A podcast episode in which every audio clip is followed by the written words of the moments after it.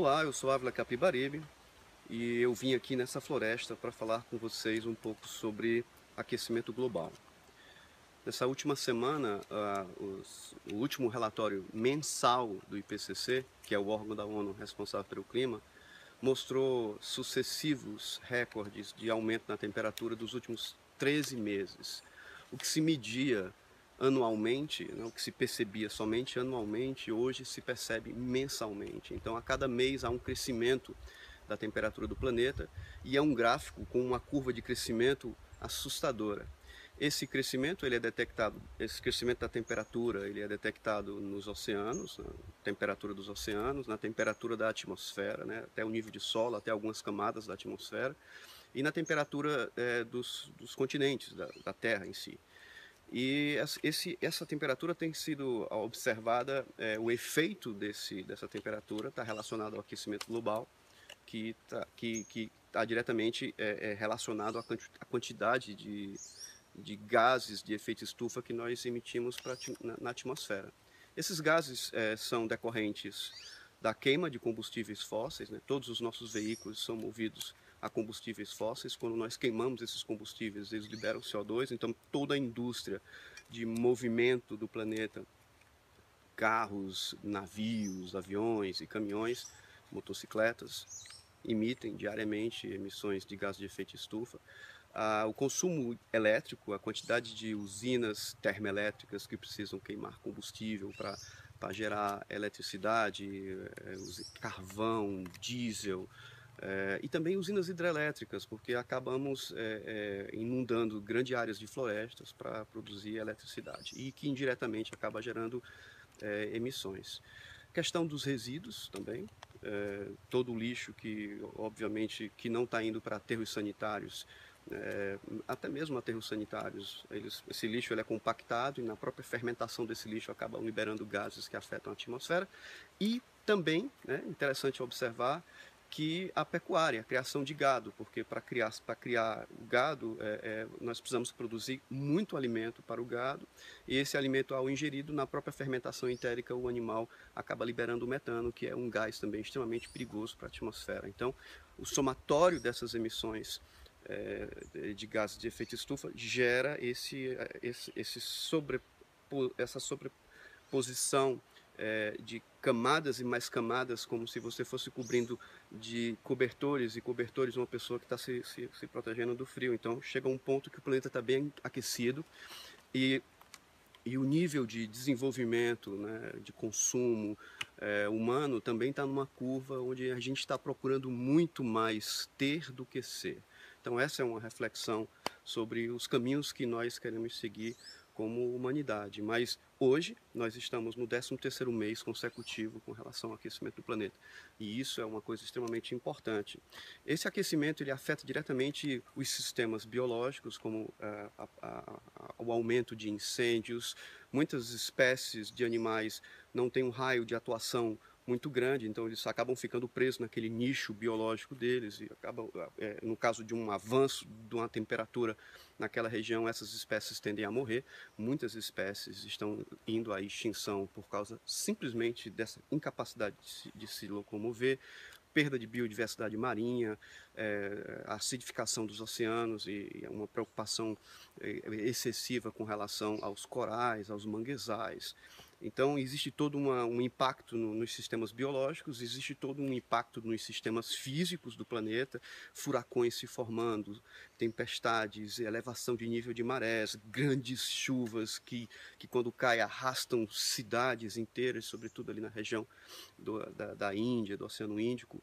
É, é, esses impactos é, são impactos físicos e também os impactos humanos que acontecem sobre as populações. Então, é, início, é, é, problemas com doenças, a temperatura faz com que muitas doenças se atinjam áreas maiores, cheguem a outras regiões e a, a dificuldade também de produção de alimentos, porque a, a, mudança do clima dificulta muito. Por exemplo, o problema do feijão que está acontecendo hoje no Brasil é decorrente também de mudanças bruscas na questão do clima, afetando diretamente as plantações e, sobretudo, sobre as populações mais pobres, que não estão preparadas ou que dependem, de, a nível de subsistência, desses recursos naturais. Então, hoje o IPCC já observa isso e os resultados são alarmantes e assustadores, o impacto que o mundo está sofrendo com relação às mudanças do clima. E, é, a, a, apesar de, a, do, do, desses estudiosos conseguirem avaliar esse impacto, o que está sendo observado é como é que nós podemos reduzir esse impacto, como é que nós podemos mitigar esse nosso caminho como humanidade para que a gente não chegue a um, né, de acordo com a curva de crescimento mensal, é, é difícil imaginar que daqui a 10 anos é, nós vamos ter a mesma estabilidade climática que nós estamos tendo desde os últimos 10 mil anos após o período do desgelo no planeta. Então, os governos, as iniciativas e, e, e, os povos do mundo estão tentando entender como é que se pode mitigar isso, e a mitigação está muito direcionado à infraestrutura, mudança de infraestrutura e mudança de comportamento. Então, infraestrutura tem a ver com todo uma, um novo pensar sobre veículos é, movidos, veículos elétricos, tecnologias dentro de casa, é, atitudes de comportamento com relação à geração de resíduos, é, se nós devemos comer carne todos os dias. Então, o planeta não suporta isso. Então, existem várias formas de você, de, que, as, que os governos estão tentando encontrar nessas diferentes regiões do mundo, como é que se pode mitigar isso, como é que se pode reduzir e, e, e, também como é que se adapta, porque a mudança ela ela está sendo tão rápida. Talvez aqui a gente não esteja percebendo isso, apesar do, do da neve que está caindo no sul do Brasil, que é, é noticiado é, com um olhar de ah que legal, está tá nevando, eu vou para lá, é, eu vou curtir a neve, mas o impacto e, é, da, do, do, aumento da, da, da da ação da, do frio sobre a região do sul do Brasil é preocupante, mostra uma mudança. Vancouver agora lá no Canadá, é, inundações, é, o último furacão que pegou a costa leste dos Estados Unidos foi avaliado como se fossem duas bombas nucleares, o impacto que, o, que aquele furacão bateu na costa. Normalmente se esperava que o furacão fosse para o meio do Oceano Atlântico, mas ele virou entrou na costa. Então é uma coisa que acontece de dois, três dias. Então o país ele está mais preparado né, para a chegada de um submarino inimigo para lançar mísseis nucleares do que para um furacão que ele não espera. Essas coisas acontecem do nada, surgem no meio do oceano por essas mudanças de temperatura das correntes oceânicas. Então, os, os, povos, os países e as populações estão extremamente, é, principalmente as pessoas que estudam isso, que conseguem monitorar e ver o impacto que isso pode causar, estão extremamente preocupadas com relação à adaptação. E o que se sabe é que os países mais ricos, eles têm uma capacidade de adaptação, de resiliência a esse impacto muito maior do que os países pobres. E a ação do clima, das mudanças climáticas, pelo menos até agora, tem demonstrado que em algumas células de regiões pobres do planeta o impacto do clima tem sido muito forte, então essas populações vão sofrer. Então, falando aqui especificamente do Brasil, que é um país que tem uma, uma estabilidade climática, é, silenciosamente a gente observa mudanças. Então, por exemplo, aqui no Nordeste a gente já está entrando no sexto mês, é, no, desculpa, no sexto ano consecutivo de, de seca, né? e pior, é uma seca verde. A gente tem uma ilusão de que está chovendo, mas na verdade os reservatórios não estão enchendo. Então isso impacta bastante. E o aquecimento do planeta, continuando nessa curva, aqui no Brasil, por exemplo, nós vamos ter problemas de incêndios na Amazônia, redução de chuvas, redução de água dos rios ou chuvas excessivas que possam arrastar tudo, como nós temos observado nos últimos anos na região do Rio de Janeiro. Então são impactos é, desertificação e que isso afetam diretamente a agricultura, a produção de alimento, a economia local e a subsistência dessas populações que vivem diretamente desses recursos naturais.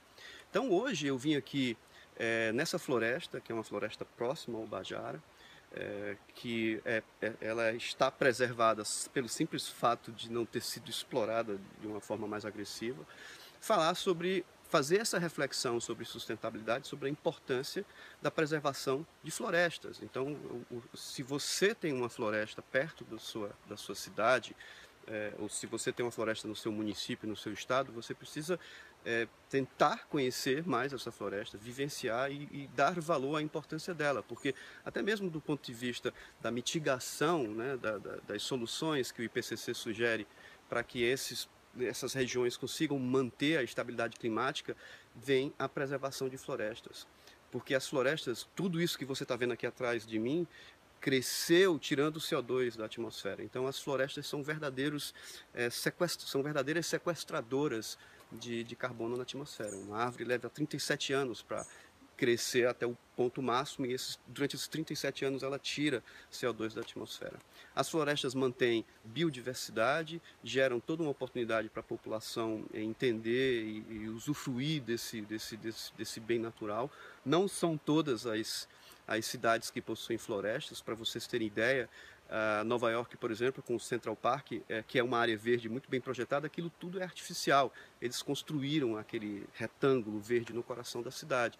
E muitas cidades como essa aqui, que possuem florestas, não teoricamente não precisariam fazer nada a não ser criação de parques, esse, esse, seguir por esse caminho e preservar essas florestas. Então, fica aí essa mensagem, essa reflexão sobre sustentabilidade e eu encontro vocês no nosso próximo vídeo. Até lá!